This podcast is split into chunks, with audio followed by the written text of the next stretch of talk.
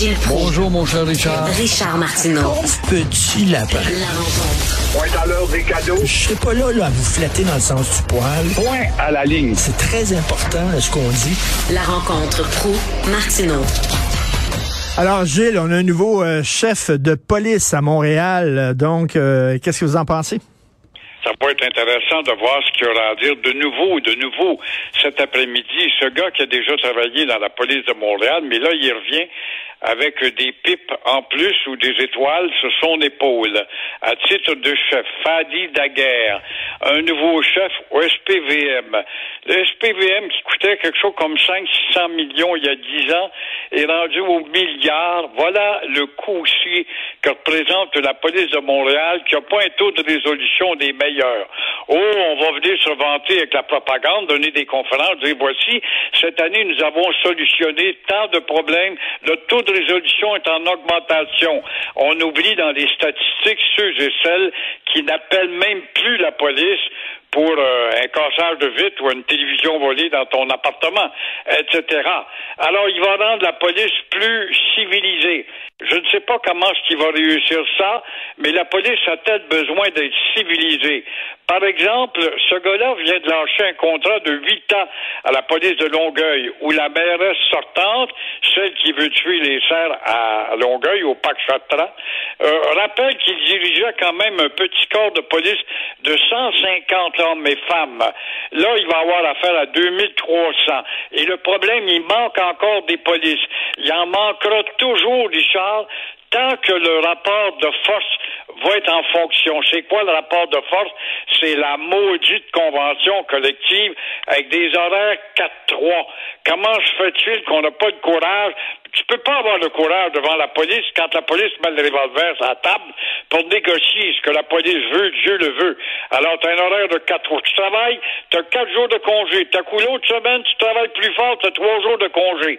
Comment veux-tu qu'un citoyen appelle la police? J'ai sur mon dossier hier à propos de ma femme qui a été battue. Ah ben là, il est parti en congé. Alors, tu as une idée de l'inefficacité. Et aussi, le problème de M. Daguerre, j'y souhaite bien. C'est bien beau, Montréal est une ville multiethnique. Il va falloir apprendre des cultures. Apprendre des cultures, apprendre à interpréter, à faire de la psychologie. Apprendre des cultures quand le vendredi, on va se posterie derrière vers la Mecque avec le temps parce que les groupes vont grossir et tout ça au nom d'une religion.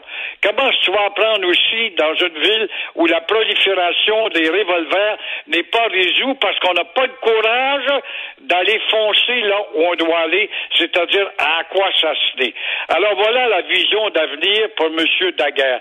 Je lui souhaite bonne chance de tout cœur, mais encore une fois, on se sera habitué au passage d'un chef qui n'aura pas résolu les problèmes de la police de Montréal parce qu'il n'y a pas assez de police parce qu'il y a un horaire qui nuit à la productivité.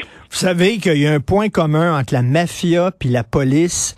Je vais vous le dire, les mafieux aiment pas ça quand leur chef est trop à TV, est trop visible, euh, joue la vedette, ils aiment pas ça. Habituellement, ils finissent par l'abattre. Même chose avec les policiers. Les policiers trouvent que M. Daguerre, c'est trop une vedette. Il y a eu une mini-série sur lui à Radio-Canada. Euh, Ben il oui. est souvent dans les médias, tout ça, puis ça a l'air, il y a certains policiers qui ils aiment pas ça.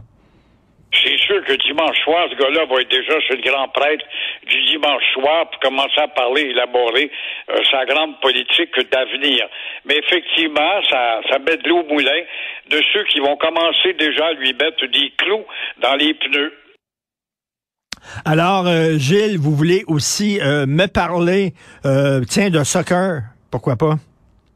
Ben, je vais parler d'une civilisation. Comment l'école et les familles ont pu créer des civilisations différentes chez les Asiatiques?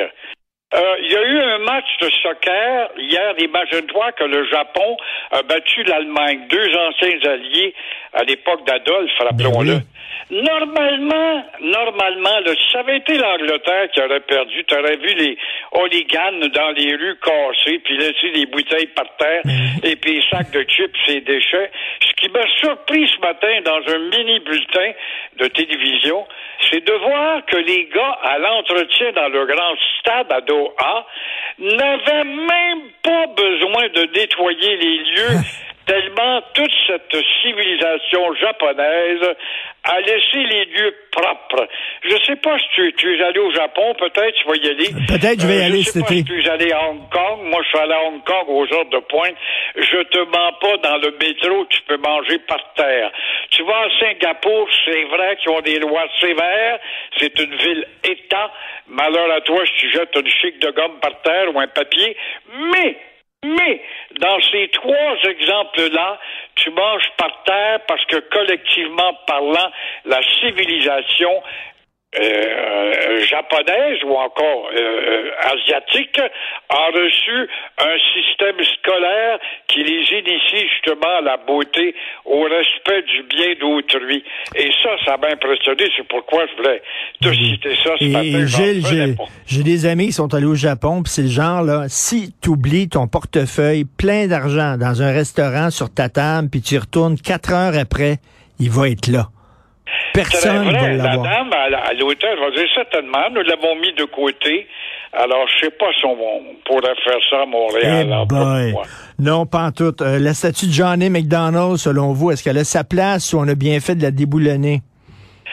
Je trouve qu'on a bien fait de la déboulonner. Je vois un de tes confrères qui écrit ce matin, c'est épouvantable. Ça va encourager ceux qui ont le goût de déboulonner. Mais il y en aura en maudit des déboulonnages à faire à Montréal. C'est une ville occupée, Montréal. Ne l'oublions pas, c'est une ville conquise où un pouvoir de conquérant, donc qui se prend pour la supériorité, nous a imposé des personnages qui n'ont rien à voir avec notre histoire. Nelson en tête à la maudite plage Jean-Cartier. Pourquoi je l'appelle la plage Jean-Cartier? Si vous mettez Nelson qui n'a rien à faire avec notre histoire à nous, et où Monseigneur Bourget a donné 40 dollars dans le temps en 1803, c'était de l'argent, ça. Tout ça pour rappeler aux Canadiens français, voyez-vous votre petit pharaon de Napoléon qui n'a rien à voir avec notre histoire? On l'a rabroué, nous, les Anglais. Alors là, la statue de McDonald, elle a été déboulonnée. Moi, je dis tant mieux. On devrait la remettre, de dire certains observateurs, parce à quoi? Ça va encourager les gens à s'attaquer à d'autres monuments. Mais je nomme Nelson, en- entre autres.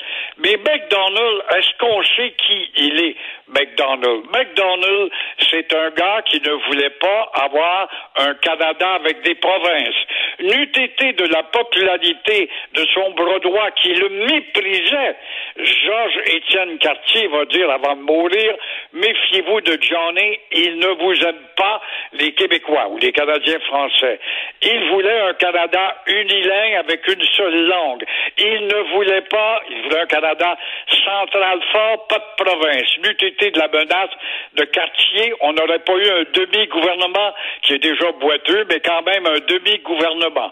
Faut pas oublier que lors de la conquête de l'Ouest avec notre clergé et euh, Henri Bourassa, qui est un des grands chantres, également avec euh, Louis Riel, qui va dans l'Ouest pour créer une province française qui devient une province bilingue pour devenir une province anglaise, le Manitoba, les Oblats suivent et veulent franciser les Autochtones.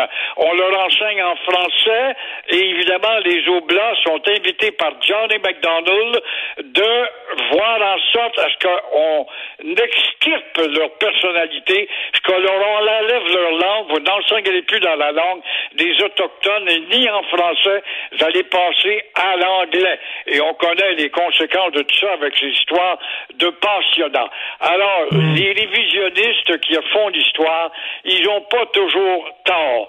C'est bien beau honorer des gens qui nous ont en tout cas, amoindri, mais je ne verrai pas à Paris, moi, un boulevard Adolf Hitler sous prétexte qu'Adolf voulait instaurer l'ordre. Vous, vous avez tout à fait raison. Comme euh, moi, je- j'ai pas pleuré quand on a enlevé la rue le Amherst pour la remplacer, le nom de la rue Amherst. Mais par contre, Gilles, je veux que ça soit fait par des comités, pas une gang d'énervés qui arrivent qui décident de sacrer une statue à terre. là. Oui, mais le mot du comité, c'est, lent comme euh, un glacier. Ça n'agit pas. Ça se réunit une fois par deux ans. Euh, moi aussi, je suis bien d'accord avec toi. Le bien puis Haber, c'est un bel exemple. Mais vois-tu, vois-tu l'étroitesse d'esprit et le, manque de connaissances et de perspective? Quand tu penses que la rue Hammers débouche aussi à la pointe à Cadière, qui était pointe à Hector Cadière, c'est le gars qui a réuni 41 nations au nom de la paix, y incluant même les Iroquois à l'époque les a calmés pendant 20 ans de temps. Et euh, le beau Coder, quand il est arrivé avec sa conférence, il dit, out, out, euh, Hammer, ça faisait bien le, maire grossier de bas étage, de, de bas de gamme.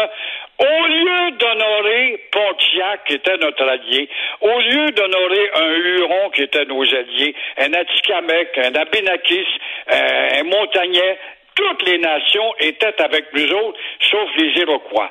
Alors, on honore un Iroquois dont l'Iroquoisie nous tombe encore sur la gueule en 2022.